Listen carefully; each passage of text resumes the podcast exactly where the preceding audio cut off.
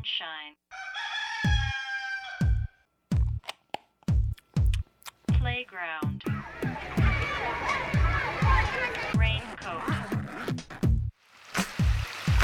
Hot dog.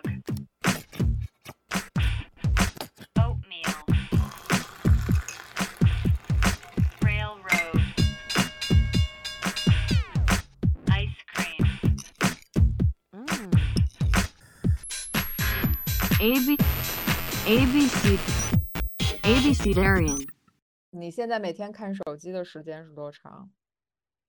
呃，也也许超过九个小时吧，哈哈，比那个上班的时间长，已经超过了八小时工作日了，我得向手机申请加班费了，是不是？哈哈哈哈哈。不想走出门去，就打开窗户，就走进冰箱里看腐烂的菜叶上有没有毛毛虫，有没有人正在敲你的门，有人正在封你的门，有人没有精神。拉上了窗帘，还是听见了一只狗，它被拍倒在街头上的一声巨响。每个人的心里头都有一头大象，特别的饿，特别需要喂养，那就一定要团购。很想喝可乐，很想吃面包，也很想吃药，很想动物园的笼子外边站的是一个有人情味的家伙，而不是躲在白色塑料袋里边的无赖。突然很想要谈情说爱，很想在海岸，在咖啡杯里，在你的臂弯，在很多个夜晚，看月亮变成了一块牛排，看不见月亮的我，用一团棉花又蘸了一点喉咙里的唾沫，放进了一个瓶子里搅拌。我们的脚底板和道路的联系已经被剪断。有人被很多人理解为无病呻吟，但他说他确实很饿呀。X 光确实不止在你的肺里照射呀。很多人坐在大巴车通往了一个塑料袋大棚里，有手机充电的插座。他们一起刷牙，一起睡觉，一起思念着婴儿床，思念着猫砂、猫粮是否还在，猫抓着猫砂板，是不是猫还在挠着你的心？我们已经不再担心工作的情况，因为笔记本电脑已经像一个珍珠棒一样永远的闭上，没有任何一个老板可以把它撬开，就像你的快递一直也没有送来。多想给你念一首诗啊，满满的正能量，浪漫的看着你在手机里求救，求求天使、魔鬼和莲花清瘟，能够让所有的慢性病再等等生命。自由不是什么大不了的东西，比不了白花花的大米、擦屁屁的纸抽和每一块萎缩的肌肉。看了很多书和电影，生气、沮丧，为抢到的五花肉高兴了一分钟，又突然难受。成为了心理医生，倒着心灵鸡汤倒在自己头上，代替了洗发水，代替了肥皂，代替了不知道什么时候被举报。你刚刚转发的事实已经被迅速的四零四，一些变幻莫测、你搞不懂的数字。每次你拨弄的仙人掌的刺，都有一些新的名字在这个城市里消失。我在我的胸口按着上上下下、左右左右 B A B A，不是为了播撒高浓度的消毒水，也不是为了矫正我们弯曲的脊椎。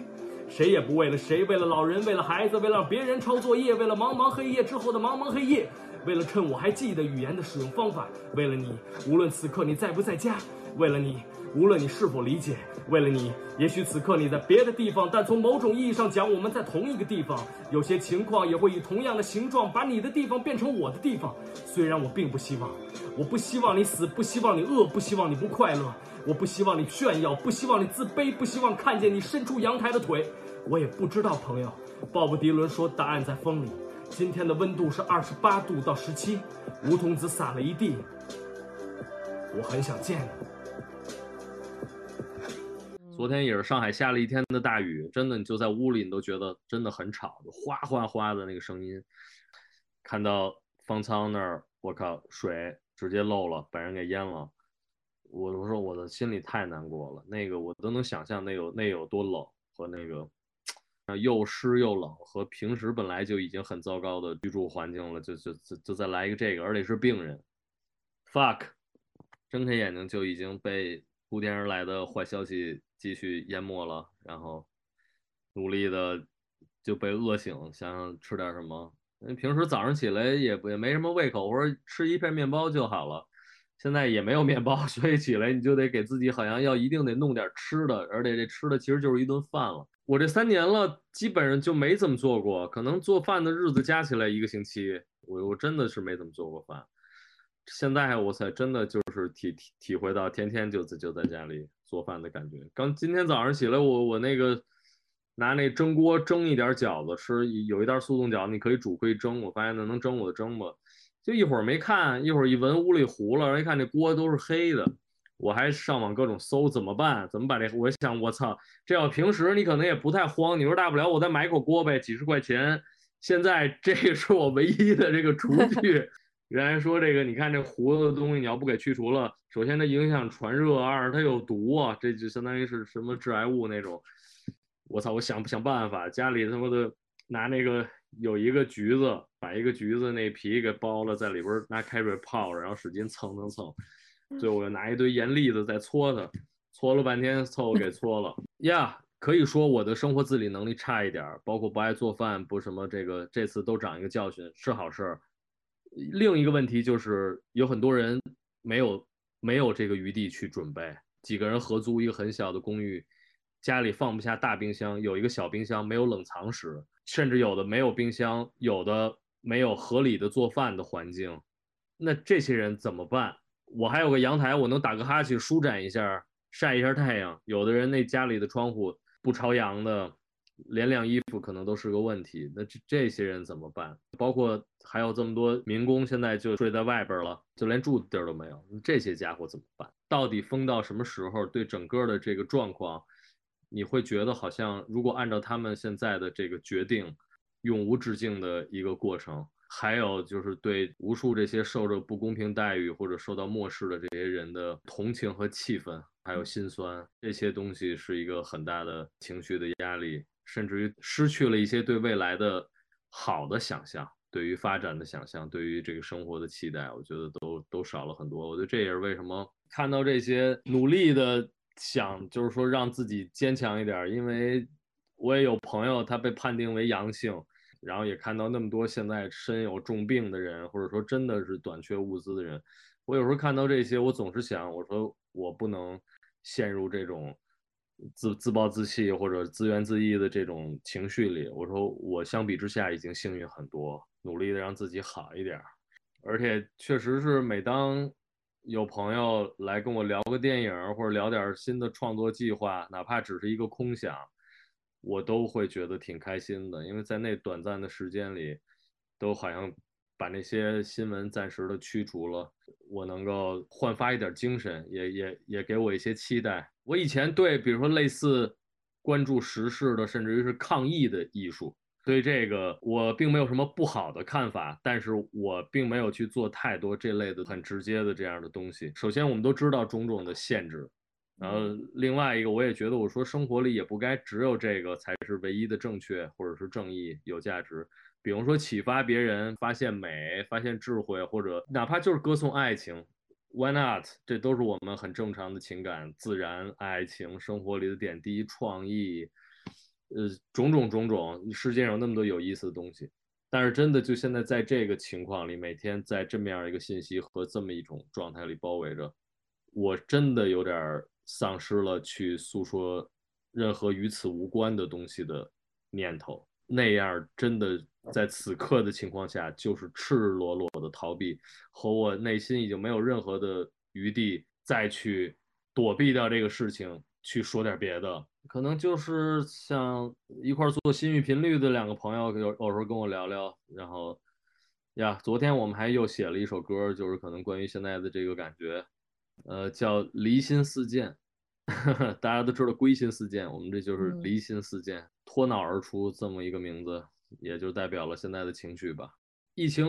到来的那一年，二零二零年，我当时在日本待三个月，然后我，然后我回来，当时外边的大家都是正常的生活了，我在隔离酒店里，那样情绪依然是很多起伏，而且是那种个人的被压抑住的那种身心，就是我整天待在一个小房间里，然后甚至我那儿有一个窗户，我能看到底下来来往往的人，数一双一双脚，这个当时也都写在音乐里了。那是非常的压抑，然后情绪也有波动。比如有的朋友讨论说：“哎，其实我还待的挺舒服的，就是反而能有一个时间看看电影，跟自己待会儿，或者我平常也宅什么的。”但我觉得这一次，我我真的就是个人的这种被封禁在家里的这种自己的生理和心理这个压抑感，我我我其实真的轻很多，而且我把它放下了。最让我痛苦的就是这些老人、没有物资的人。甚至我开始担心这些做生意的人、有工作的人、正常的工作、领工资、交房租、做小生意，经营小书店、开咖啡馆、开饭馆，甚至经营超市，这些人怎么办？我我我真的相比他们，我觉得我不至于下个月房租没法交，我还好，我有一点积蓄，我也没有一个巨大的投入投入在一个生意里。我就是一想到这些，我我真的是心里太难过了。而且另外一个就是，我知道在我被隔离的那十四天里，我当我出来的那一刻，我就回到正常的生活里。但我现在感觉在这个清零的政策下，我没法想象这个事情能可以到什么时候。到前两天有朋友打电话说怎么样，我说哎呀，真很有可能是五一见。尽管我嘴上这么说的时候，我心里都没有真的笃定的接受是五一，我甚至还幻想着，哎呀，这就是个最坏的说法，就像在就像考完试，大家说，哎呀，估计及不了格了，但实际上你可能觉得没准可以得六十五分或者七十分，但是那个朋友直接跟我说，说你你你放心吧，咱们六一见。当时说这话，我甚至都有点要生气，因为我觉得你这个不要拿这种事开玩笑。其实我我也挺不好受的，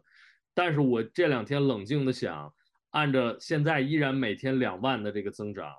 你即使有一天变成了零，也可能要维持这个零，再等七到十四天。即使是那一天到来，你还要等将近半个月的时间才可以开。那我现在完全想象不到怎么可以从两万到一个零，随便这么一计算，我甚至觉得六一都是一个乐观的看法。这是一个完完全全的一个愚蠢的一个灾难，然后还要一直这么持续下去。心底里真的是非常的难过，我我我就想到这个，完全不知道有任何的盼头呀。群里有几个，有一个可能有一个女士，她她比较活络一点，然后她也在尽量的组织一些团购，大部分失败了，少部分成功了。然后居委会也组织过一次，居委会组织的那次买了点菜，买了一点类似老盛昌的这种馄饨呐、小包子什么的。当时我就多买了几袋，因为我就想到可能买不着什么菜，哪怕吃点包子也是好的。结果发现很多老人竟然没有买，发现确实买这点多。我说这个有没有人喜欢吃馄饨或包子，我就免费给你，什么也不用换。然后当时马上有一个有一个老阿姨就说：“我能找你拿点吗？”我说：“我说没问题。”呃，下来我就给了她几袋馄饨和包子。她说：“我妈妈九十多岁了，她说她就。”老上海人他就想吃点这个，他现在也吃不下什么别的，吃点汤汤水水的这些点心，他还能舒服点。然后有的时候，呃，也帮那个邻居拿个菜。我我楼下我这一楼住的是一个外国哥们儿，是一个菲律宾人，maybe。然后有一次帮居委会去街上拿菜，然后这哥们儿就开个电动车就来了，然后说你们都把箱子给我搁上来，给我搁搁了一大堆，他一人就送回去。后来发现他其实根本就没有买，就是来帮大家就来送。也就也看到了很多的邻居，还有一对小伙子一攀谈，因为我们一块儿身强力壮的，我们去拿菜。他说：“你哪年住在这儿？”我说：“我是一九年的五月份。”他们说：“我们也是五月份。”我说：“我这三年了，咱们这小区里就三个门儿，可能也就十几户人家。我三年无数次出出进进，我没有见过你们俩。他不还他还不是说见到了没有打招呼，是连见都没见过，他们也没见过我。”因为这次第一次见到了彼此，也都还挺感触的吧。我觉得这是唯一的好，就是拉近了一下这个人和人的关系，而且发现大家总的来说都还是比较善良的，力所能及吧。如果你的邻居真有问题，你就给人家送一点东西，我觉得这是应该做到的。昨天晚上我们有一看电影的群，就是一块儿拿这个腾讯会议看了一个日本的一个桌面电影，就是然后大伙儿一块儿看，对，分享屏幕看，我发现。这个画质、流畅度、声音都非常好。这个活动我们之前是在上海落地来办的，就是叫七十一，是我一个朋友组织的一个观影俱乐部。然后大家有的时候租一个大的 Airbnb，十来个人一块看一个片子，坐在那儿喝一点，讨论这个片子，也是一个好的交流。现在变成了线上的，但我觉得大家也不错，互相看一看大家的卧室，聊聊天儿。聊了刚才那个片子，我觉得包括还能一块一块听会儿音乐，因为里边有一些 DJ 朋友，他就放个音乐，然后大家就就这么开着，你也可以去干你的事儿，然后听着这个音乐，就跟那种云蹦迪差不多。然后我都在想，我说不知道什么时候哪天没准可以用这个做个这样的演出，我觉得也不错。我觉得多跟别人交流吧，这个现在总比一个人不停的看那些消息要强。跟一个人实实在在的说一会儿话，都是能最直接的能够好一点。我和你们一样，也许还幸运一些，但我们这差不多。希望你好吧，希望你幸运，希望你在这种情况下依然能幸运一点。如果不能，就坚强一点；如果也不能，就尽可能的让你自己想办法，哪怕多睡觉，脱离这个现实一点。我觉得人是可以活下去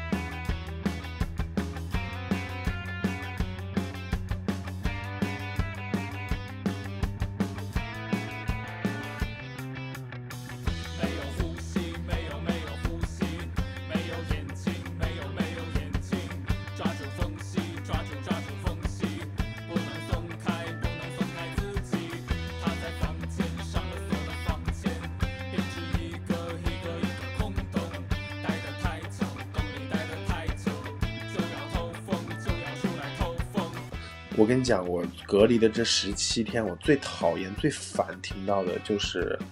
等上级通知。我们所有的问题问出去都是等上级通知。你这你这个特别像流调。我就是健身房，健身房前台。我应该是二十一、二十二那两天去的健身房。我开始发烧是二十五号嘛，然后中间这个病的潜伏期非常短的，就是两三天、三四天。我真的很后悔，我是我是发现我发烧了，然后当天也收到了那个健身房发的短信，说他们前台得了，然后我就买了一个自测，一测哎阳的，那可能就是被传染了呗。但是当天因为我没有打疫苗，所以我的症状也不能说特别严重和不严重，其实就是发烧、发烧和头疼的那种症状。但是我真的是很多年很多年没有发烧了，三十八点六，我一下慌了，我就自己主动上报了。我是二十五号晚上发现发烧，我二十六号上报的社区，然后当天给我做了一个复核，二十七号在小区等了一天，二十八号的凌晨就把我接走了，是提前一一到两个小时，就说你赶紧准备一下，等会车就来接你了。当时还没有多大的心理负担，觉得去方舱也还好。我上大巴是被吓到了，就是那种大的依维柯，可以坐三四五十个人的那种，大小挺大的。然后，呃，那种防穿着防护服的医务人员是在前面，然后后面就全是患者，所有的人都是把箱子抱在身上，戴着很重的后口罩，因为他们那个时候来接人的时间点都是晚上两三点，很困很累，然后你身上还有病，然后两三点来接，特别是两三点来接，就所有都是电话。特别像你这个病见不得人、见不得光，这个病特别有屈辱感的这种感觉，你知道吗？我觉得这种做法真的是有点羞辱。我记得我那个医务人员特别凶，我一上车，因为后面坐满了，大家都拿着行李，我就往前走，他特别凶，往后坐，往后坐，就特别嫌弃的那种，特别来火。然后当时又，那当时还不是火，当时是有点恐惧。事后我是真的特别生气，太精彩了，我就。我那时候就疯狂的听歌，就是不行，马上要听歌，一定要让自己情绪平稳下来，真的太吓人了，就特别像那种拉你去集中营的那种感觉。然后到了方舱，在车上坐了差不多三四十分钟。我是先到世博方舱，世博方舱下来之后呢，呃，就突然跟我说，呃，我需要转运，转运到别的地方去。然后我就在那个门卫厅那里等，有一个就跟我一起等的有好几个人，有一个女生在哭，一个叔叔应该六十多岁了，快七十了，他等了八个小时，没有来接他。我三点多到的方舱，三点多快四点到了方舱，我一直到九点半吧才有人来接我。然后又带我回到了静安区，然后去了一个酒店，那个酒店特别恐怖，特别恐怖，那一看就是已经没有在运营的酒店了，就是突然临时把它征用过来做隔离点的，特别脏，隔离点酒店，我就想，哎呀，这好啊，这隔离在酒店比在方舱好，有点私人空间什么的，一人一间这种嘛。然后到了第四天的时候，突然说我们又要转运，我就有点不耐烦了，但是没办法，就把我们又一堆人莫名其妙也不告诉我们去哪里，然后就上了车，上了车坐坐坐坐坐坐坐去了长兴岛。就是崇明区啊，崇明岛就开始了我们正式的隔离，就是之前在酒店都不算，都不算隔离，就是算隔离，但不算在那种方舱里的那种隔离，就才能开始我的正式隔离，因为我们要出院是要做核酸的，你知道吧？很多人隔离进入方舱之后，第一天、第二天或者第四天就开始做核酸了，隔一天做一次，你只要连续满两次阴的，你就可以出院。我当时去进入方舱住的时候，我已经隔离了四天了，然后再进入方舱住的时候，我每天跟护士问的问题就是我们什么时候做核酸，没有人回答，所有的回答都是等上级通知，等上级通知。等到了第四天还是第五天，我已经这个时候被集中隔离，已经是第八天还是第九天了，才开始做第一次核酸。核酸第一次是阴的，然后我不知道为什么第二次我的核酸结果就是阳的，就说又复阳了，就很莫名其妙，我就觉得 why，然后我我就要求看我的核酸报告，我想看一下我的 CT 值嘛，因为我在抖音上也看到了很多人发，就现在最新的出院规定是 CT 值是三十五。但是大家有些人出不了院，就是因为核酸检测的一些频段还是在停留在 CT 值是四十或者三十九，它不是按照最新的三十五来核定的。我就说我想看一下我的核酸报告，我想看一下我 CT 值是多少，然后我们那个方舱也是查不到的，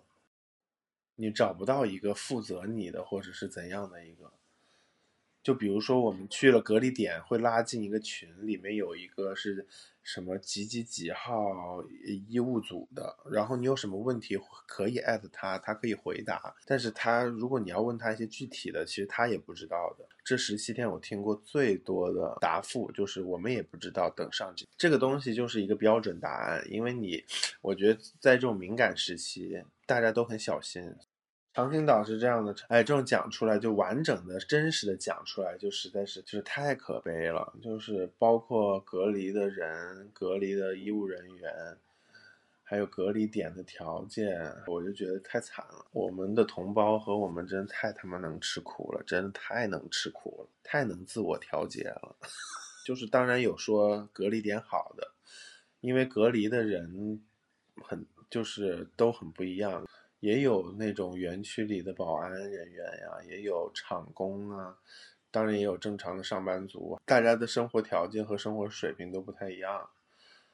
所以你在方舱里的诉求也不一样。我们方舱里有两个外国人，两个外国人的点还挺不一样的。一个是男的外国人，我我们是同一时间住进方舱的，头一两天天天在打电话。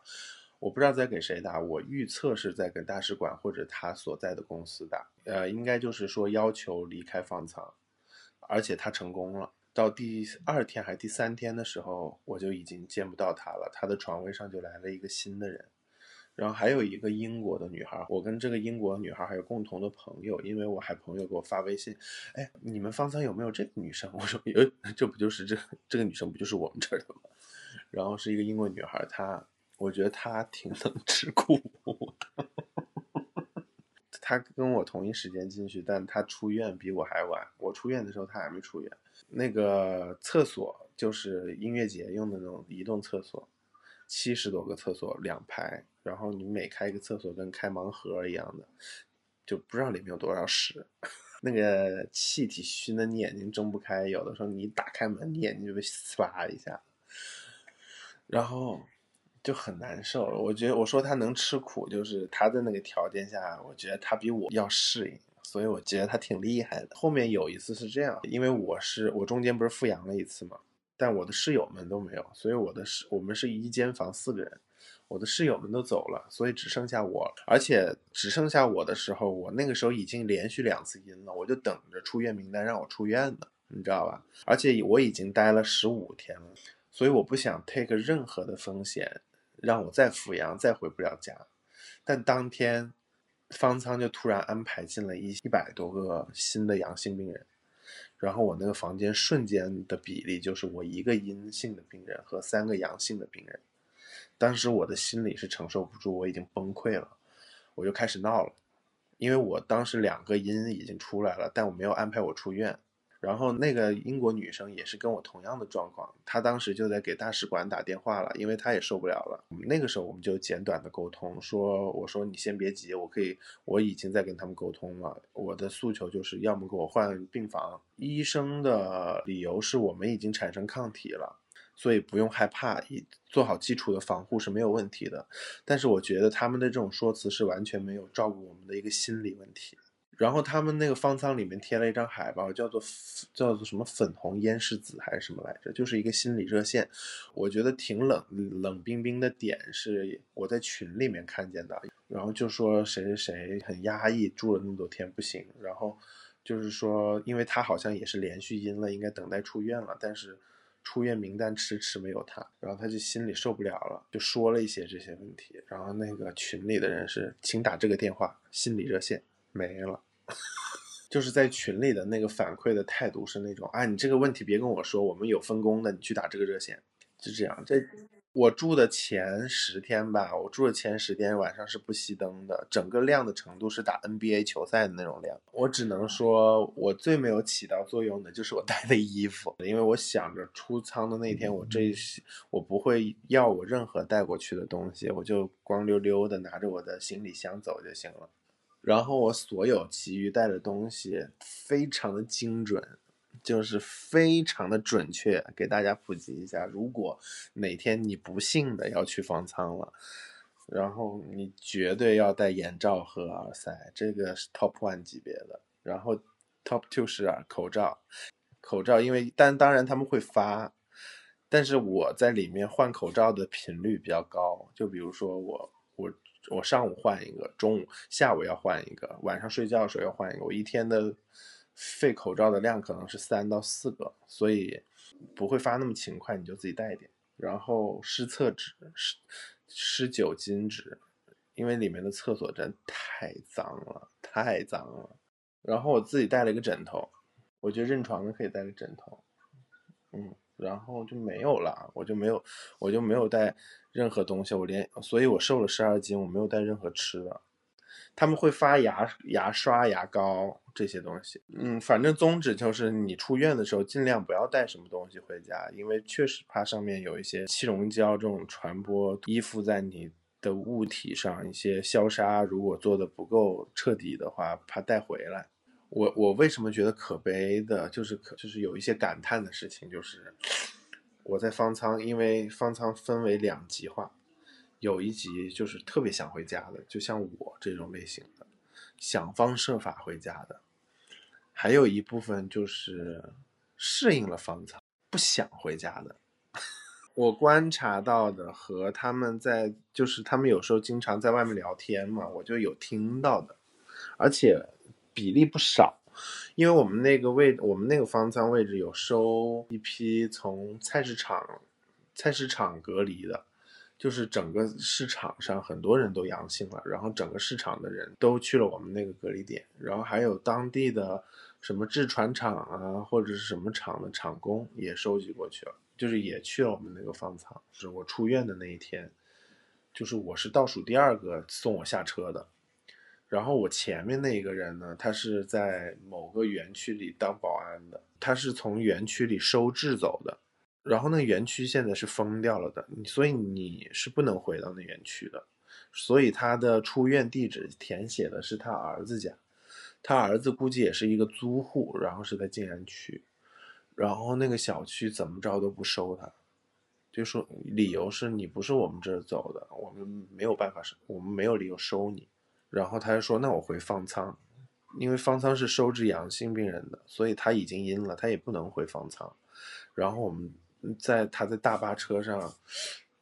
就是弄了很久，然后就我就觉得挺惨的，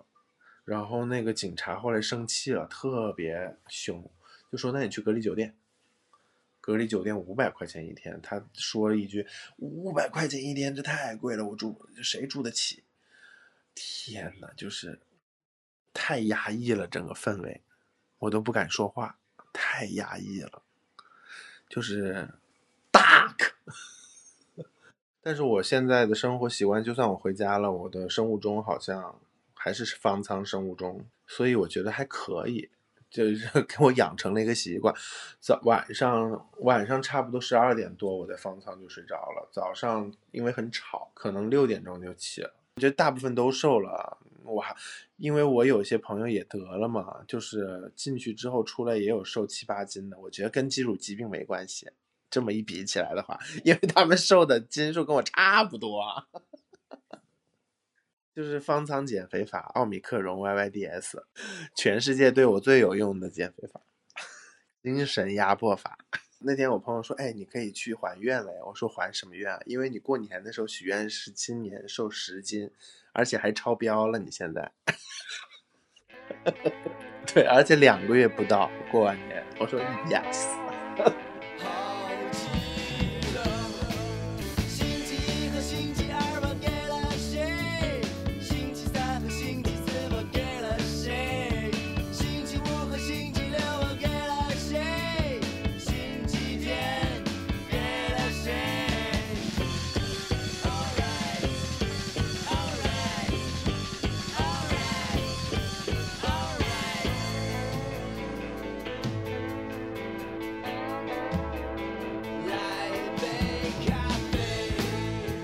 是我觉得上海这个城市的发展和它的繁荣，我觉得一直都是依靠更个体主义的实践和努力，也是会让上海这个城市的一些管制方式或者它的它的运行方式和中国的其他一些地方稍微有一些不同的一点。但是这次我觉得这个就是我们不用说，它已经不复存在了。Arms around you. I get a tumor, it's so hard to bear. Give him a tumor. 从一开始我就有一种特别恍惚的感觉，就是好像我的公司蒸发了一样。然后我只能通过朋友圈看到，比如说 HR 的同事，或者是就是公司的高层，呃，过着什么样的生活。然后，呃，很多就是比如说在不在上海的同公司的同事，可能就是还是过着，你知道，就是可能是为了公司谋出路的各种社交的一些片段。和一些就是 HR 同事在家每天追剧之类的这种片段，让你觉得就是好像一瞬间，你所做的这个文化事业的那个结构彻底消失了，然后你就不知道你每天还在就是互联网上做的这些事情，它将会投向何处？就反正那个虚无虚无感是早就开始了。嗯，对于我来讲，我也是，是因为我其实作为一个编辑，我的工作内容本来就是有很多弹性，就是它不是靠每个小时严每天，嗯，八个小时这种严格的呃结构来框定的。然后最近我当然很明显的感觉到，就是我每天能投入在工作的呃精力非常非常的有限，就嗯，因为你真的不得不花很多时间就完全投入在每天吃什么，然后或者是计划接下来要吃什么这件事。而且我觉得这个虽然是一个普遍的现状，但是对不同的人来讲是非常不一样的。就是我绝对知道，也有一些人，他们因为他们项目的那个要发生的现场可能不在上海，就不在一个被中断的状态，所以他们还是不得不每天早起，然后工作甚至八个小时以上，然后只用剩下非常局限的这种碎片的时间去解决生活的一些必须的事情。所以其实这个状况是非常不均匀的，但你又不得不感叹这其中的一些悖论，就是那些可能工作的现场或者他的项目实现的现场不在上海的人，他们感觉到他们好像还在做一些有实际意义的事情，然后也不会觉得自己的工资可能发不出来了。但是对于我，我就觉得突然一下子好像我已经不知道我为什么还要再继续我的工作了，然后我也感觉不到我的公司有对我任何无论是实质的、物理的还是心理上的支持，什么都没有。所以就突然一下让你觉得你被迫进入到了一种很非常的状态，尤其是我觉得做新媒体内容、文化内容的人更容易感觉到这种虚无感。就是我觉得我现在从来不会担心我每天会闲得慌，就是没有人会因为现在是居家的状态，觉得每天都没有事情做，然后不知道有什么来填填补自己的就是空闲的时间，是因为你真的就是只是为了活下去。然后帮助自己和周围的人活下去这件事情，你就要就是花很多的时间和精力。但是这个悖论在于，你以前用于生产或者是赚钱，呃，或者是就是服务于公司的这个时间，现在突然被转换成只是维持自己的生活的这个时间，但是这就代表着就是你可能得不到相应的收入。嗯，我已经是个有公司的人了，然后其实有很多，比如说呃自由职业者或者是小企业主等等自己开公司的人，他们真的就是处于一种每天在不断的消耗库存下，然后没有人知道这个状态可以持续多久。当然，就是上海现在的状况，大家会把它跟以前的自然灾害的一些状况去类比。当然，就是最容易想到一个对比项，呃，可能是二零二零年初的武汉。但是我觉得武汉当时的状况绝对比我们现在还那个，比如说从就是 需要救治的人数还有死亡人数来讲，那个当时一定是严峻的更多。但是当时，嗯，是有一个就是大家需要去共同面对的一个公共健康的危机，它当然背后有很多人为的因素导致，嗯，但是我觉得上海现在的问题就是在于，你知道没有人是因为传染病，没有人是因为新冠奥密克戎疫情，目前还没有人因此而丧生，所以其实我们现在，嗯，我不知道怎么用比较合理的或者是比较。优雅的方式去解释我们现在这个状况，但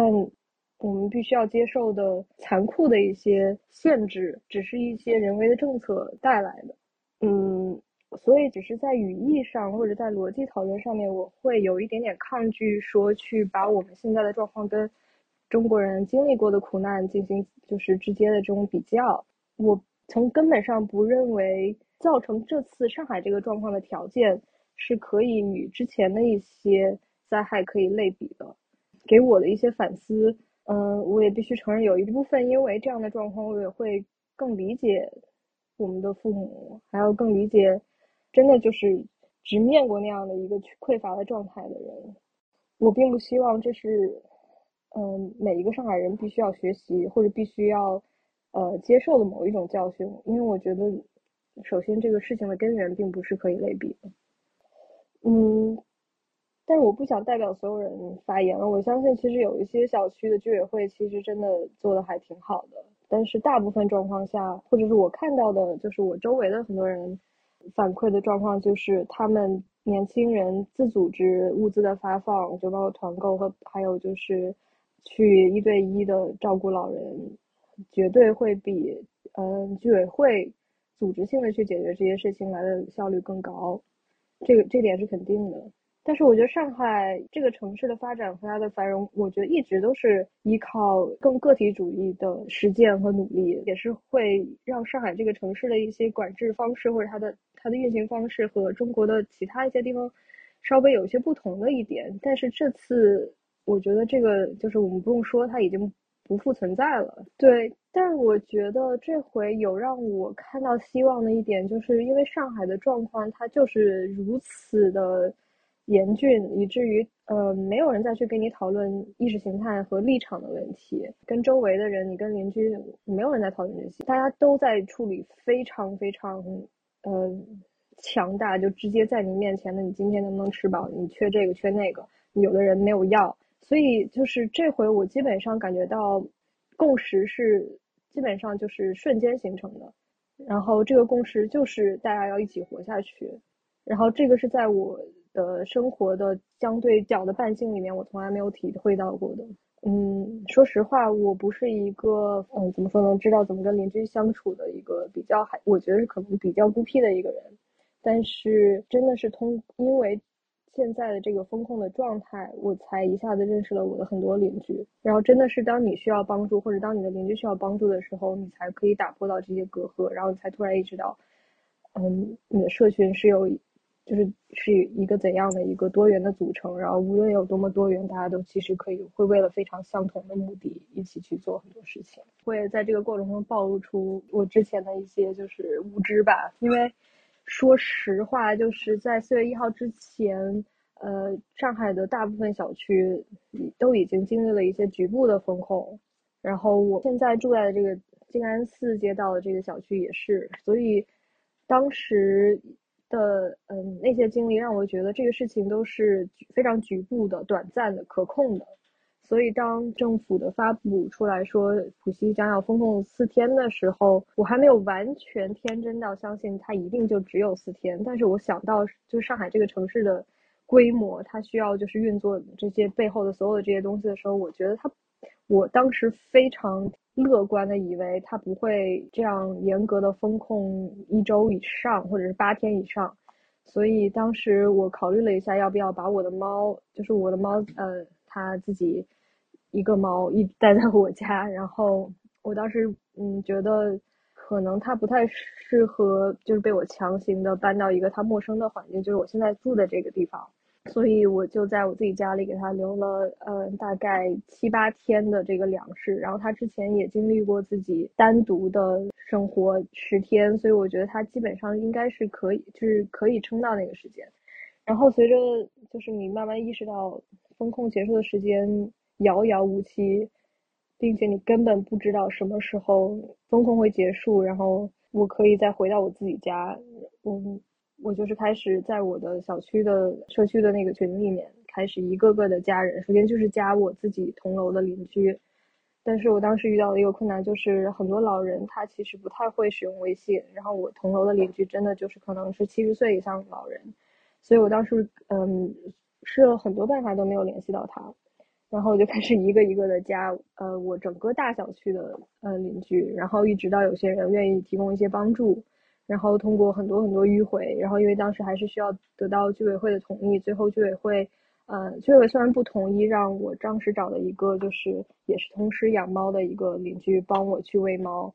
但嗯，他们找了一个志愿者，然后嗯，通过拿到钥匙，就是从其他渠道拿到钥匙，然后去我家喂猫。说实话，我觉得这个事情后面解决的顺利，让我觉得还挺不可思议的。因为我一开始其实有非常非常多的担忧，就是包括之前我们看到一些人因为和自己的宠物分离之后，无法去嗯保护到自己的宠物，然后这个也是当时我有一度不太愿意直接向居委会求救的一个原因。但最后你会发现，其实，在这样的一个状况下，愿意伸出援手的人可能远远大于你的最糟糕的那些想象，所以最后基本上就是每隔几天，我可以跟我的小区的这位志愿者，呃，边视频边看边看他帮我喂猫，好像就是现在这种远程的通过一个手机镜头去照看我的猫，已经变成了我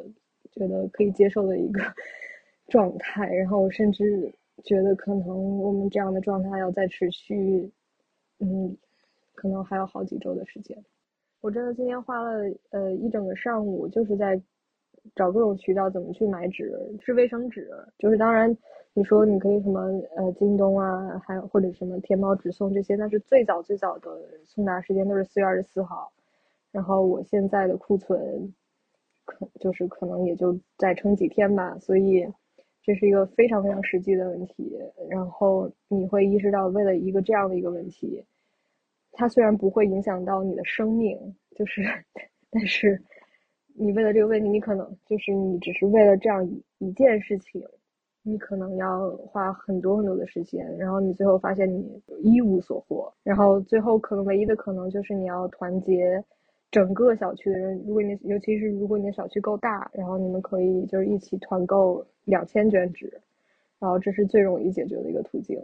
然后我觉得这个可能也是现在大部分上海居民他们每天的精力花费所在。我觉得，嗯，这段这段时间我自己觉得对我的情绪比较有帮助的还是早睡，因为真的就是之前失眠之后，你会感觉整个人是失调的，然后失眠的时候你会忍不住就看手机。然后大概每天晚上到了深夜，那个朋友圈就是你没有办法不陷入到那个情绪的漩涡。唉，就是我并不是说这种共情，就这种共情，我觉得非常非常的有必要。然后它其实也是很多团结或者很多行动产生的动力。但是如果你每天都卷在那个里面，你会就是被一种彻底的这种无法行动带来的，嗯，这种 impotence。中文怎么说？就是无能为力感，你会彻底的被他打击。然后这种无能为力感，除了是基本的物理上的、生活上的，也是政治上的。所以我自己是觉得，为了让我自己能够就是还能相对 OK 的，嗯，每天进行自己的基础的生活，嗯，其实一定程度的断网还是有必要的，就是还是需要稍微和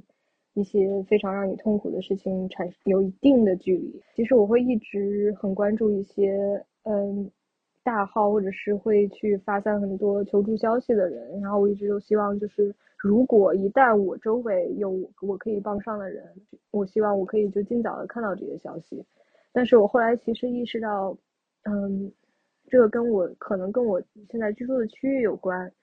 就是在相对资源比较集中的区域，你会发现。嗯，需要帮助的人或者极端需要帮助，甚至就是全网在散，就是在传播这种求助消息的这种情况相对较少。然后，所以其实在上海你也能感觉到这样的一个非常不均衡的这种状况。套子没了，没人管，被哪弄了？啊，我去哪了？拿毛巾卡了，卡了带到顶上，明朝再卡。卡到这毛巾没了，里边都冲冲一点那你过亚人生活了？集体生活必需品，啥么叫必需品啊？三根萝卜，两个白菜，炸了兔子啊！好嘞，我建议呀，把两包金针菇吃下去，炸出来，吃下去，炸出来，再吃下去，再炸出来，吃吃吃吃吃。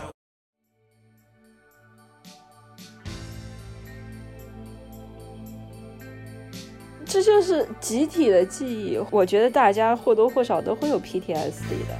对这个事情，因为我现在的感觉就是，我觉得我的时间已经不是我的了，因为你知道上海那个口号是什么“应做精做”什么什么什么，反正非常的老一辈吧，就是这个口号让我觉得我真的还是活在这种集体主义的社会里，就是可能以前的很多东西都是个幻象。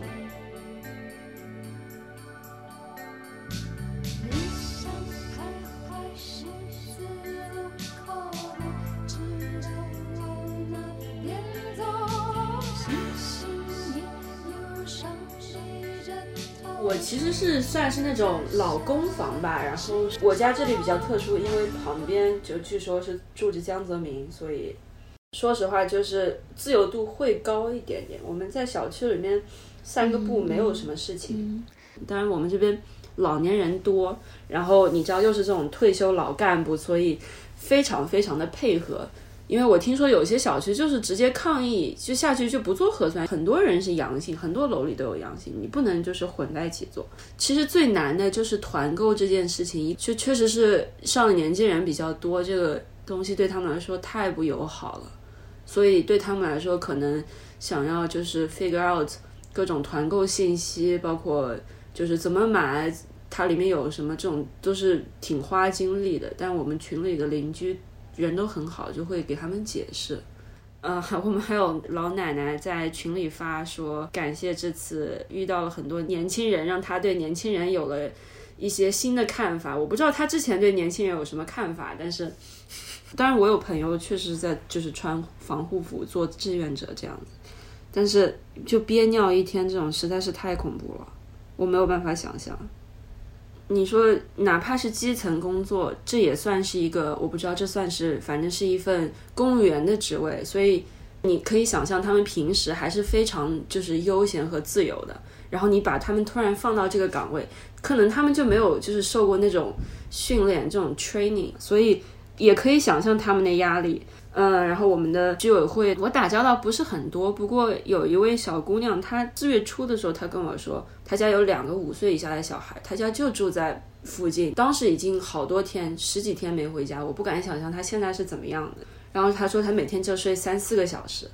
就是这种话，其实也不应该是我听的，这个压力可能也不应该是我去缓解的，但是真的没有办法了，也可能听她说这个话人真的也不多。见过两三面，他他知道我的名字，他知道我住哪儿，就是他了解我比我了解他已经多多了。但是，他跟我说出这个事情，我还是非常的诧异的。嗯，就是他们是被突然拉上战场的。我觉得很多人，我就不说是谁了，很多人他不愿意承认就是病毒这个事实，他就是事实摆在面前，这个这个 omicron 变种，它就是这么一个事实，它的特征什么，它是科学，你得尊重科学。说回来，我自己可能本身对食物就有一种 insecurity，包括我有段时间就会吃的很多，所以我家里囤的东西确实就是它从营养、从量方面，它是可以给我撑上一个月，是不是很夸张？我是一个人住，说实话，我现在不抢菜，就就是靠小区可能发的一些东西，包括团购，就团偶尔团到的牛奶什么，还是够够撑下来。当然，自己也是降低了很多欲望的。嗯，我其实我真的就是想出去走一圈了，就想出去走一圈。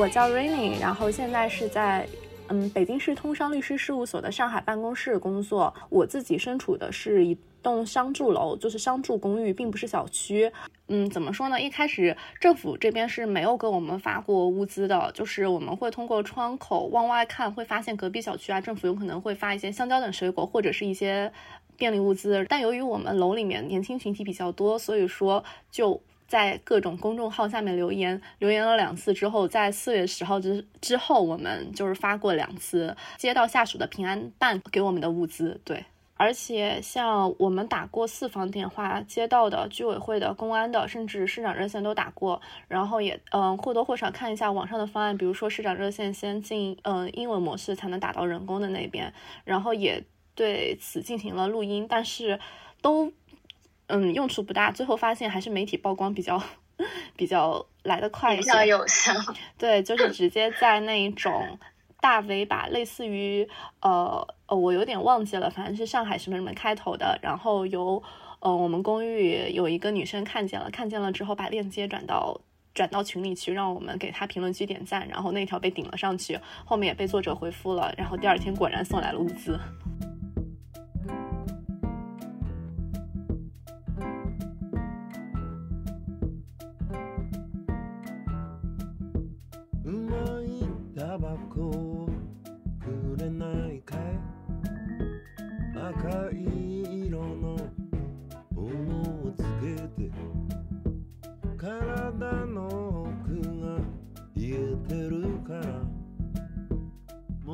还挺好笑的。我最近一直在看《办公室》，就在 Office，对对对对对，零五年的喜剧。就是我不知道我这是一种什么心态，就是我一方面非常痛恨我的工作，就是我在上班的时候，我非常想要逃离办公室，我非常痛恨我坐在办公室里。但是但是我在家了，我就莫名其妙的我会开始看这个剧，感觉又想回到办公室这种感觉。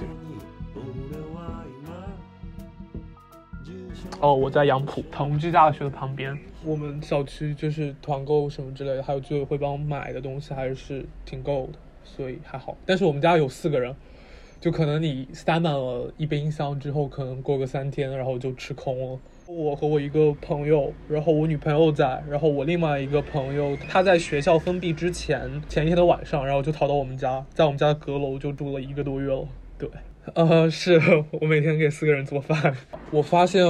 我竟然可以每天。吃的这么少，哦，就是感觉饭量比之前要少了很多，而且不会感觉特别饿。呃，我觉得还挺好玩。就是我跟我女朋友现在吵架分手，然后我们还有大概一个月的时间要被关在一起。然后我现在每天都睡在沙发上，就我就觉得这件事情还挺挺好玩的，很尴尬。然后我就在一天。隔离中间的时候，我就突然上头，然后我说我们分手吧，然后他说好，然后我就，然后我就开始每天睡沙发。就隔离的话，大家的本来的情绪都会变得非常的暴躁，然后原本那些问题都会就感觉好像就是没没办法解决这样子。对，是的，我们之前的话就是就是我我跟我两个好朋友，就是还有我们没分手之前的前女友的时候，我们就会在一起打打游戏打 Switch，然后每天晚上会就是。大家会在一起玩，然后大家得铺啊什么之类的，我觉得还挺开心的，因为能够在这样一段时间里和你最好的朋友和你最在乎的人住在一起，然后每天都在一起。我觉得最好笑的事情是今天早上的时候，就是我们有一个团长，他们在团那个粑粑干，他在打字的时候把粑粑干就是中间打了一个逗号，就是有没有人想团粑粑？对，对，粑粑和干。然后我觉得这这是我遇到过最好笑的事情，对这个奇妙的断句。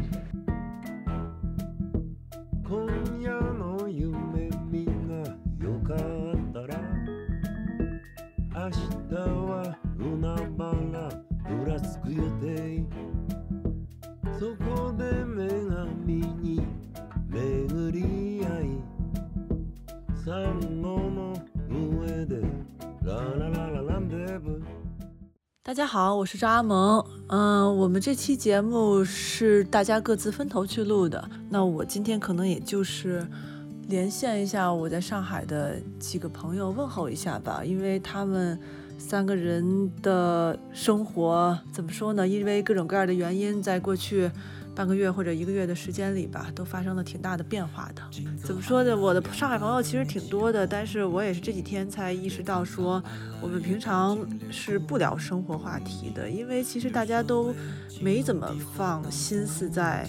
生活上吧。可能我的好多朋友都跟我一样，平常是不怎么在家做饭的，要么外面吃，要么点外卖。而且现在很多方面食品做的也挺不错的了，但是呢，这个所谓的非常便利的当代城市生活，在过去的半个月里，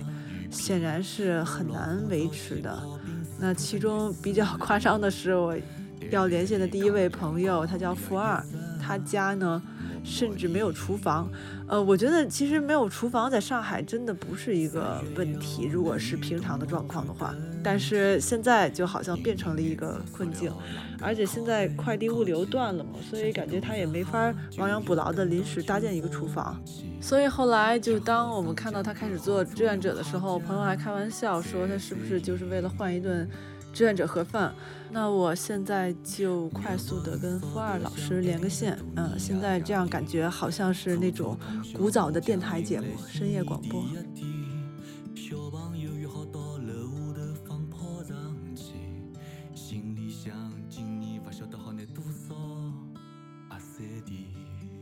喂，付二老师好。哎小萌小萌好久没见了，我们 确实好久没见。你不是真的是为了盒饭去做志愿者的吧？啊、不是不是不是，因为我我是 党员嘛，就是我们其实在，在风控之前，我们就每个党员其实都在都在我们党员的一个什么小程序上报名，然后呃，我第一天就接到电呃接到电话，那我不可能不可能拒绝的，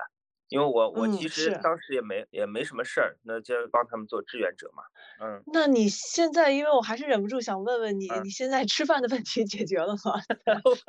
吃饭问题我自己解决了，我现在已经囤了很多很多物资了，嗯。那太好了，对啊，因为我我看 你发微博说你没有厨房，我不知道对我们这怎么办。对对对嗯对对，因为我之前也没有想到，就上上海一定要租一个有厨房的房子嘛。那能解决就好，因为我本来还想你做盒做志愿者会有志愿者的盒饭，但你前两天又在朋友嗯圈说没发饭没有，没有志愿者没管饭。哦，是对，所有人都不管饭，现在是所有人，他们街道也不管饭，来的医生也不管饭，因为因为呃一吃饭当中就要把衣服脱下来，这是不可能的，你一脱下来这个衣服就没有用了。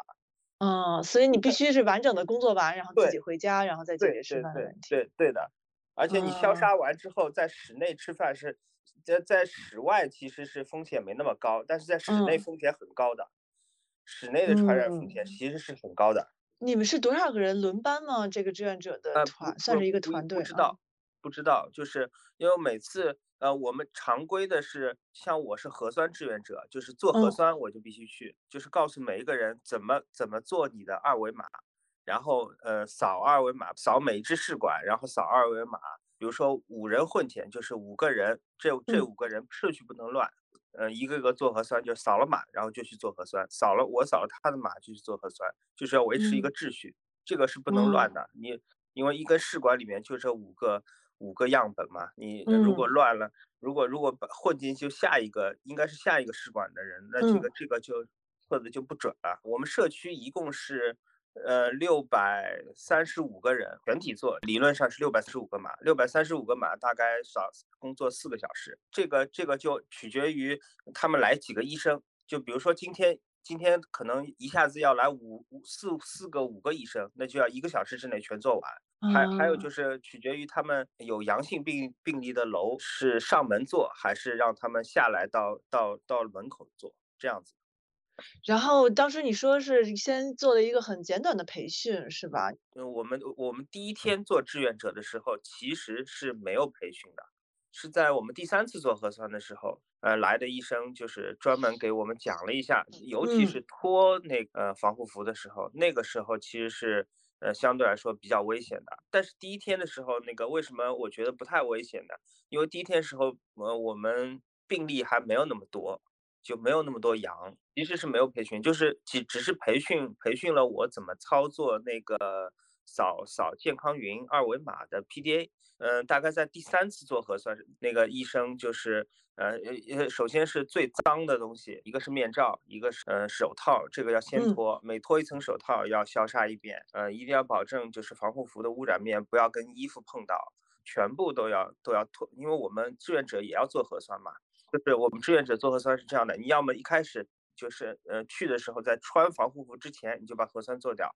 呃嗯如果你要到最后做，就是你不可绝绝对不允许是当中就是把防护服呃脱下来，然后把什么嗯口罩掀起来，然后当中自己去做一下核酸，这种是是不对的。应该是我们嗯就所有工作结束了，所有所有志愿者把防护服全部脱掉，换一副口罩，然后做一遍消杀，然后再去做核酸。说你你们是随时接到电话就会去，对我我刚才刚刚就接到那个接到电话，我马上就要就要开哦出发了。那你也多加小心吧。那反正你你有饭吃，这就是 就是放心了，就好多了。那我就不打扰你了，毕竟志愿者还是挺辛苦的。你你今天你估计要工作多长时间啊？呃，今天应该很快，因为今天人多，今天医生多，志愿者他们呃应该呃街道会多安排一个，也多安排几个，因为每一个哦医生都要都要对应一个扫码的志愿者。所以其实你们是配合医护人员在在做这个对对工作。对对对啊！我我嗯现在出发了，我现在我现在收到消息，我出发了。了好了好，反正就是除了注意哎没事安全就是注意安全。好了，好好辛苦辛苦，然后我们再再等忙完了再聊吧。过两天等平稳下来，我我们再通个电话，好不好？好呀好呀嗯好呀，嗯，拜拜。拜拜。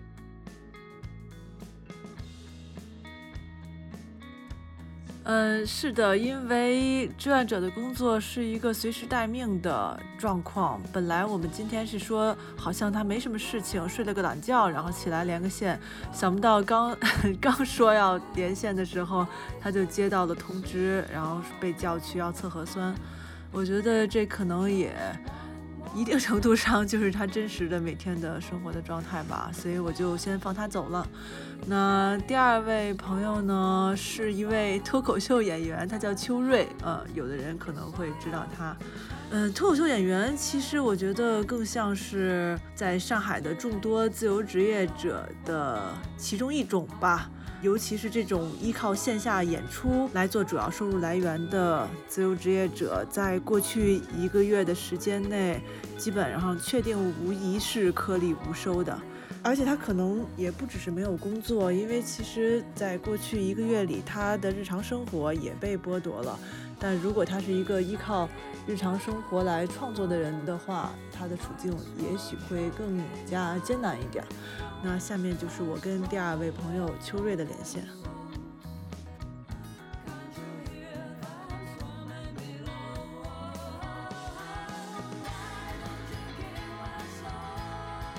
你吃饭了吗？你中午吃饭了？我吃了，就食物还是够的吧？食物。是是都够的。我们现在就是我们要买一个土豆呢，必须再买点儿别的东西打包一起买过来。它每一样东西都会绑几个不是特别好卖的东西。你是没有什么忌口的那种人吗？比如说青椒、胡萝卜都没问题。是，但是这这次疫情期间，我吃的太多的胡萝卜了，真的。胡萝卜，胡萝卜看到摄入有点过多了了，太多了那个胡萝卜。我看你一直在分享你的日常在那个微博上，就觉得怎嗯么说还挺苦中作乐的。比如说，你就说教你你家狗在家里上厕所啊，当时就觉得啊，真不愧是脱口秀演员，就在家不出门也能找出这么多有意思的事儿可以分享。就是你现在每天生活大概是什么样的？除了分享在网上这些，没有你有给自己安排一个生活的时间表吗？我刚开始的时候还挺焦虑，浪费时间呢。我会给自己设置看书的目标嗯。那嗯现在我把家里所有之前没读过的书全都看了一遍。哇，就都我买的都是一些小说儿，我把之前最难啃的一本《发现社会》我都啃完了，那是本教材。我又把 就前几年从一九年、一八年买的那些网课呀，我都看了一遍，关于摄影的、金融的、哲学的，我这些我都觉得我这辈子都可能看不看不到这些东西了，但我这一次全都看完了。我就拿摄影 看的，我看两遍摄影的东西，然后我这个可以实践的嘛，我在家拍了一张照片，也没拍的特别好看。然后，而我现在我就是昨天，尤其昨天我在跟人聊聊这段经历，就是这段风控的这段经历的时候，嗯，我就是真觉得这是这是疫情，我成长了挺多的。我们我们全 家人都在成长。我学会了戒烟，我家狗学会了在家拉屎，我对象学会拿胡萝卜做菜。挺挺好的，挺好的。那其他的人的状况呢？大还算好，家状况大家都还，都不是很好，都都开始放弃创作这件事儿了。所以创作真的是不能在家里创作哈，看来还需要有一段时间。你现在封锁多长时间？我正式告别演出是上个月十六号吧。哇，那一个月了，那已经，呃，那一个月真的挺长的。那你你还算是迅速的适应了这种生活。迅速适应也没有，是现在是妥协。我到其实在这这个月四月三号到五号的时候，还在努力的创作改一些东西，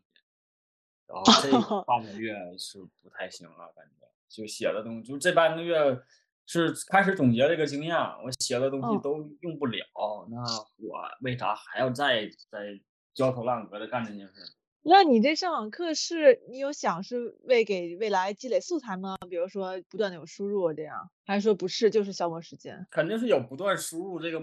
这个目标吧，那就是就就是也没有那个，我现在说话都磕巴了，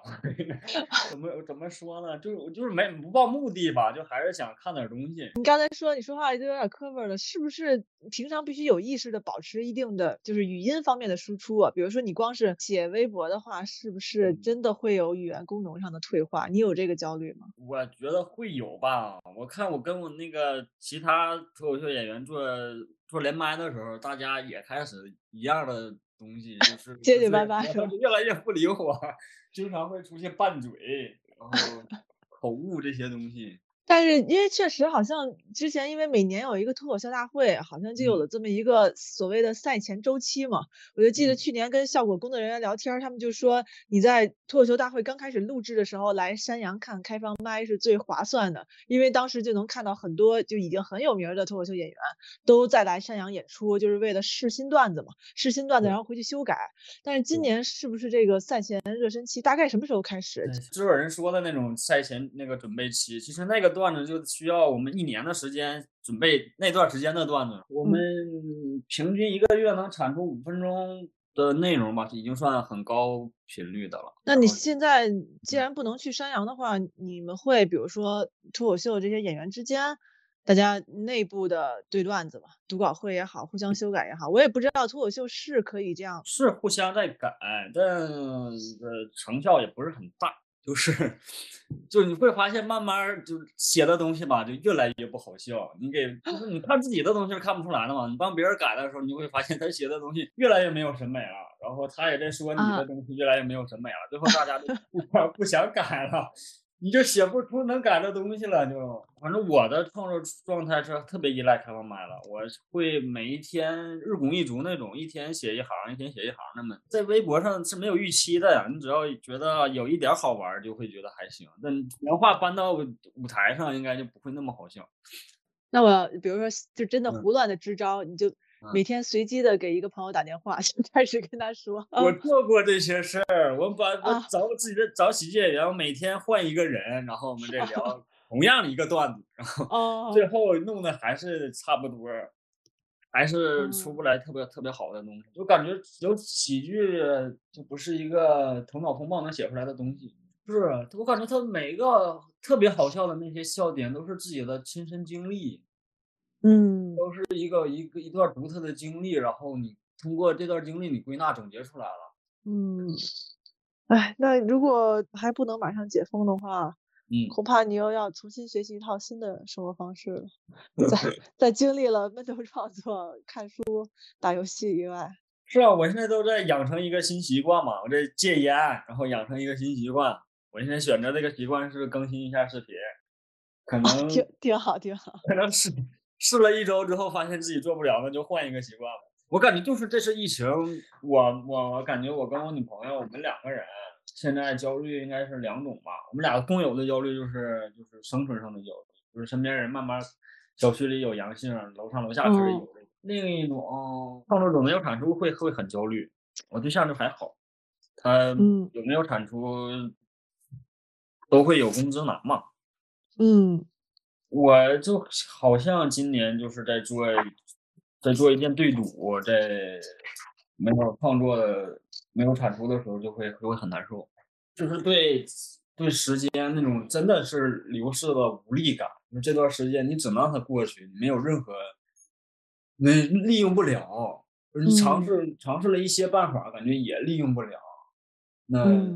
就会很无力。嗯，这段时间明明他就摆在那儿，你要非要抬杠的话，也是一定能做出事儿的，但他就是做不出来呢。那我也我也我也反思过呀，那我就是也尝试了一些手段，但他就是就是达不到，只能认这任时间去流逝了。我感觉这段时间像被人偷走了一样。嗯，我没没真正的生活这段时间。我记得我四月三号的时候还改了一篇，把一篇稿子写完整。之后的事儿我就不太记得了。之后我就把反复的写一篇新稿子。我觉得这篇新稿子那个那个整个的创作过程啊，就一直在循环。我翻来覆去写一件事儿，然后改着改着改着又改回去了。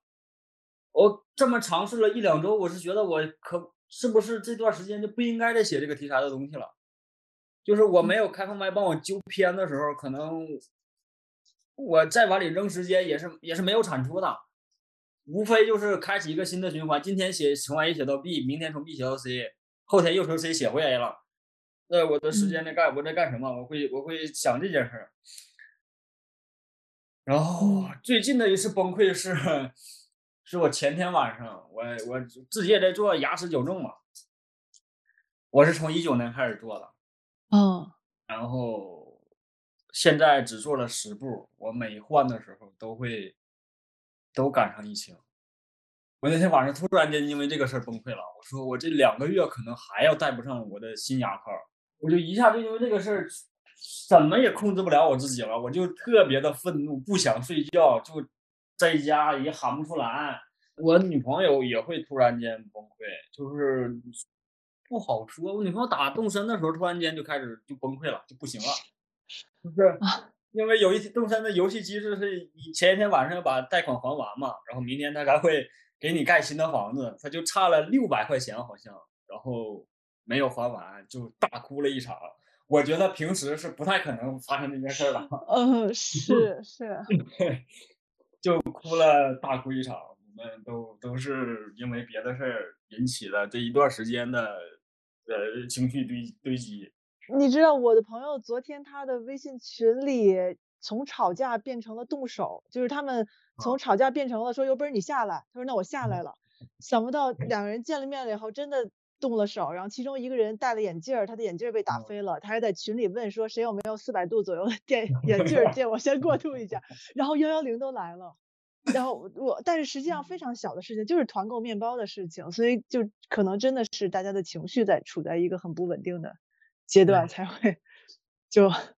所以你们小区如果吵架，千万别，人家说有本事你下来，你千万别下来，我不让你住几层啊。现在所有人都能明确的感受到自己的就是精神状态越来越不好。嗯，开始呃，我感觉我家狗也是。们都都很难受，本来是一个一个最活跃的元素，现在是这个家最蔫的一个一个一个一个元素。其实我感觉大部分焦虑都是因为我封在这儿，而大多数人没封在这儿。就是我每天看涂沫男在北京还在讲开放麦这个事儿，更焦虑。如果他不讲还会好一点，知道吗？人家这段时间在在充分的利用，而我就只能让他溜走。我也在努力，我也我就是抓不住，那就就这会让人更焦虑。尤其这段时间的经历也写不了，对啊，是我我写的我的生活都过不了。最后被逼成了一个科幻作家，就是 科科写点架空的事儿。啊，我真尝试了，我不知道，就我在我效果那个公众号里也尝试写了一篇正经文学，那是真的没有地儿，没有事儿干了，我感觉啊。对，虽然写写的很差，我感觉如果我短视频可能干不了，我下一个事儿可能就就是每每天写个二三百字儿，就是把自己呃身边儿原来记忆里有的东西都写出来，必须得养成一个习惯了，不然时间就就这么放走也难受。嗯，你每我每一天都会听一两个奇怪的录音，看一两哦个就是辟谣，然后再反辟谣的那些东西，肯定就是不对呀、你心里肯定就觉得为什么会这样呢？为这些是是，其实仔细仔细想这件事儿，它也没有，呃它不涉及生命，然后也没有涉及生存。我感觉这在风控的所有所有的这段感受，就真就跟我在北京漂泊的感受是一样的。你你跟人合租，所有的马桶什么淋浴都有，但马桶就是没有马桶盖儿，没有马桶垫儿，然后淋浴那个喷头是是分离的，就是你用的时候你需要拿手去接一下，去按着，然后让它让它别喷跑。那所有你东西还租过这种房子？所有东西都能用。现在现在是风控也是，我感觉所有家里边什么东西也不缺，你书也能看，学学也能上，你也能写东西，但就是都干不好。我这现在有明确的这这种感受，我会尝试着把这一段写成一一个一个小段记录一下，然后把我这段时间的想法会，我从昨天是有有这个想法了，突然间就看狗拉屎，我就想到 表达欲会特别多啊。我是嗯想尝试着写一下的，感觉就是是在就是在记录这段时间嘛，这段大家都都反着来的东西，为什么我要教狗拉屎这件事儿让我让我其实负面情绪很大。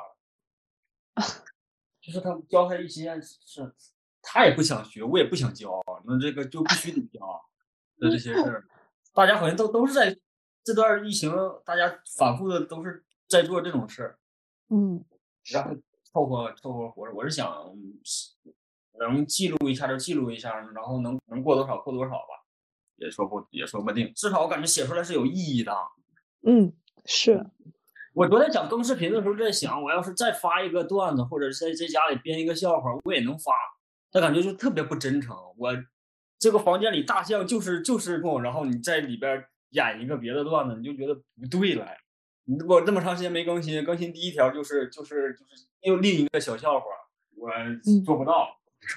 我就想着写了一篇。你哪怕就是给周围的人看看，也也希望你写出来。是，我感觉啊，还可以努努努力的，我会努力的。反正感觉也得疫情之后，看看大家还能不能笑出来，才能放出来。嗯，我 我会捧场的，好，我会捧场。好吧，谢谢秋雨，拜拜。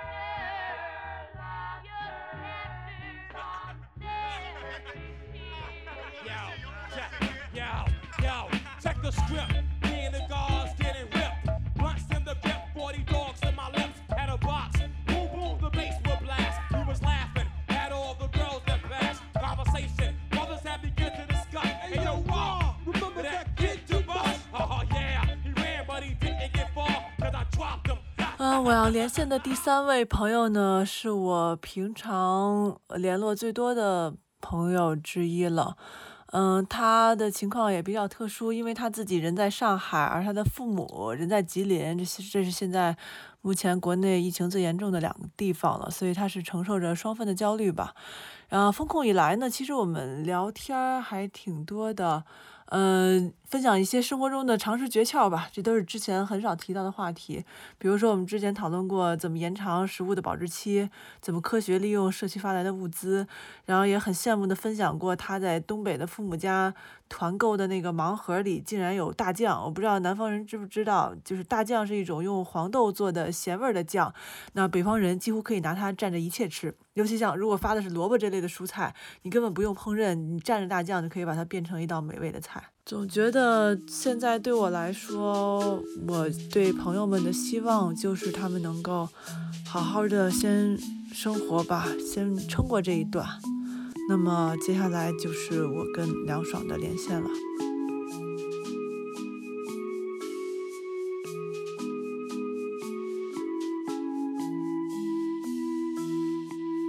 我们之前不是在群里还说呢吗？说感觉我们这个其实这么多年了，平常每天都聊天，但是从来没有这么频繁的讨论过过日子的话题，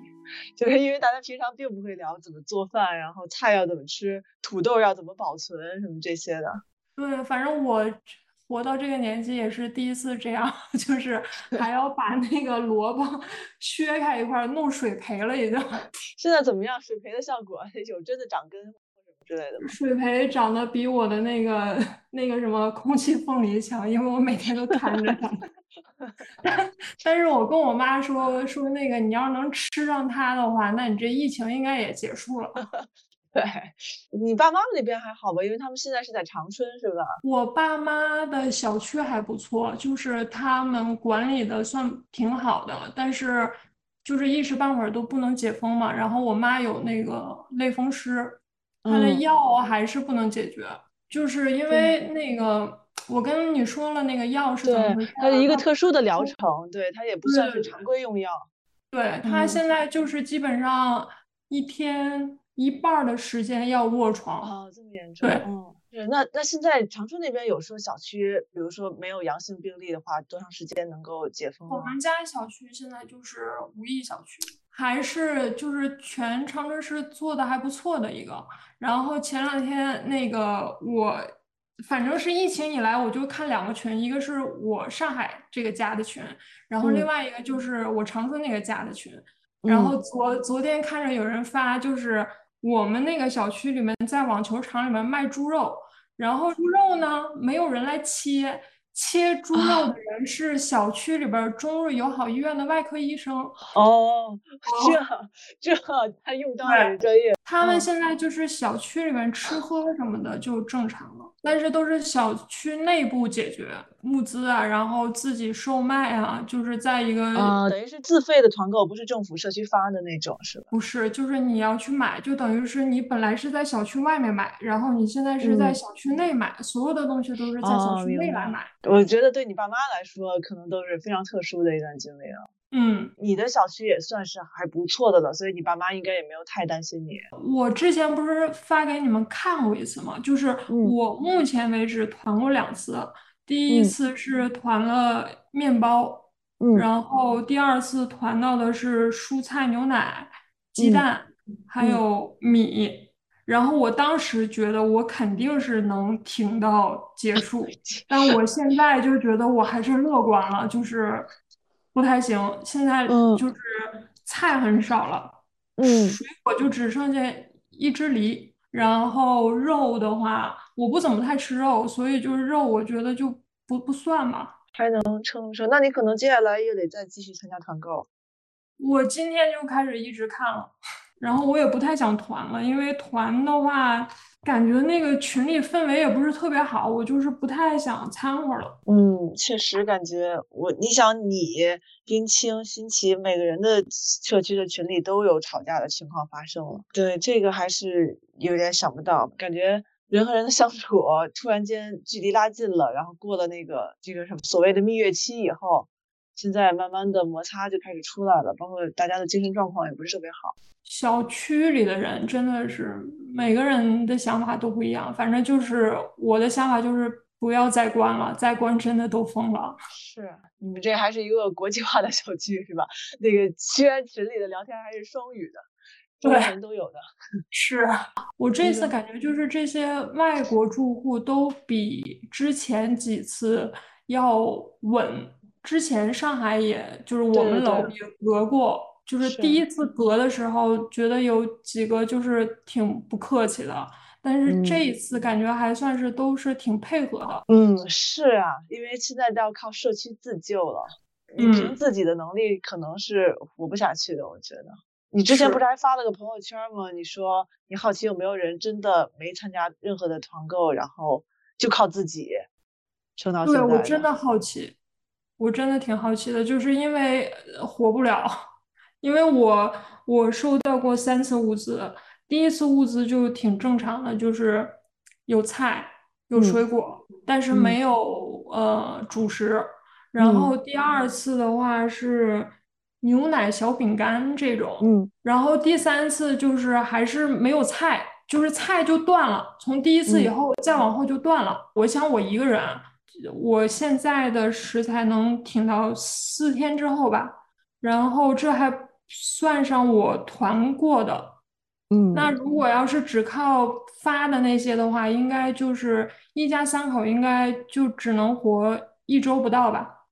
我猜，嗯如果他们吃的不是很快的话，嗯勉强能过一周。刚好说说起这个，不是你现在也在给正面连接做这个视觉嘛？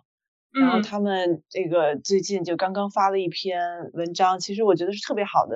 一篇文章，题目就是五十一户上海独居老人的现状，是吗？他说的是他们题目是对对现状对，那个好像在微信上还被限制转发了。但其实微博和其他平台上还能再转。你现在打开那个微信文章，它是禁止转发的，但是如果你用分享链接的方式，还可以让大家看到。是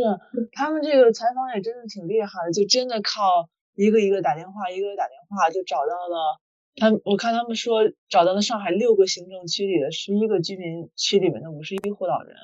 然后一个一个的嗯去嗯统计他们的嗯情。况。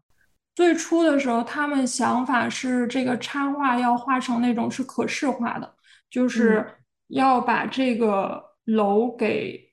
就是透哦视化像一个贴然后面一样的一户一对，你要能？看。到每一户的，然后时间上面是肯定是不太允许，就是两天，所以就是嗯所以最后就也没有这样去操作。呃，两天时间，那确实是对，就是，但是如果要是能按照他们最初的想法去做的话，肯定会更好一点，就是看得更更明显一点嘛。嗯，对，包括那个信息也可以做成像图表，就是跟插画结合的图表，把信息含进去，可能效果也会好一点。不过他们可能也想着，我先把这篇文章赶紧发出来，因为他们不是在评论区里征集更多的信息嘛。说到这一篇，另外一篇就是，也是我说为什么我觉得所有的方舱的卫生间嗯它都会有问题，就是因为嗯。我看了一下图，嗯，因为那个有一个供稿的摄影师，就是在微博上叫注意的那个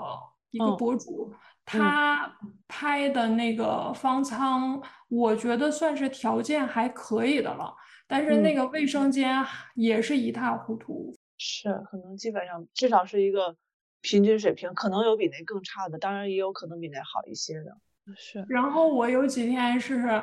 就是我爸他给我买过那个急救包，你有印象吗？哦嗯，有印象。然嗯后我就很担心，万一要是我有一天就是要被拉走了的话，怎么办？我就拿起急救包塞了 些东西，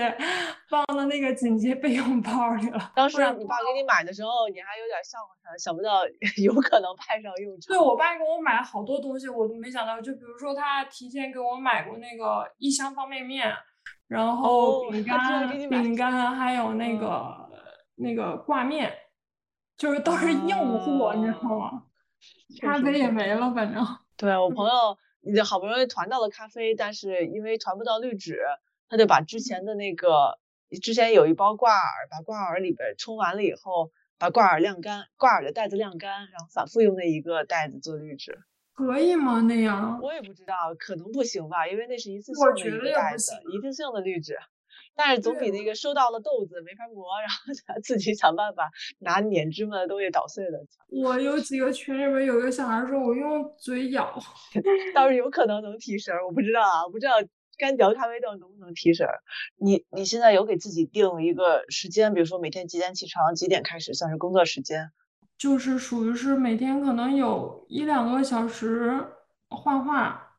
嗯然后如果要是有，比如说像正面的，或者是有一些别的工作的话，一般我都是下午才做，我上午起来就做饭，挺好的。起来就做饭，因为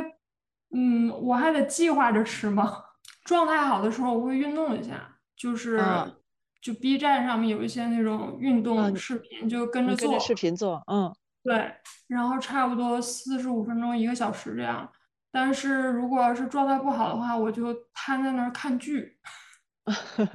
我有什么最剧推荐？近看了，我最近看了那个《人世间》，然后嗯是在长春拍的。刚好跟你家的，你说想起你小时候家里的一些，对对对，就是挺好看的。好的，你这回解封以后，你要回长春吗？我肯定是想回长春啊，但是如果要是回长春之前的话，先去趟北京吧。反正就是等一切都稳了吧再动。对，所以只能说希望，嗯，身边认识的人还能想办法过这一段吧。也希望真的快，那是再买点吃的吧。真的是要买了，真的是要买了。嗯，好吧嘞，嗯，拜国拜。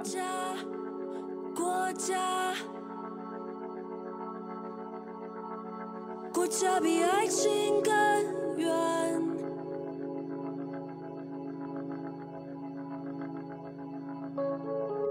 广场，广场，广场比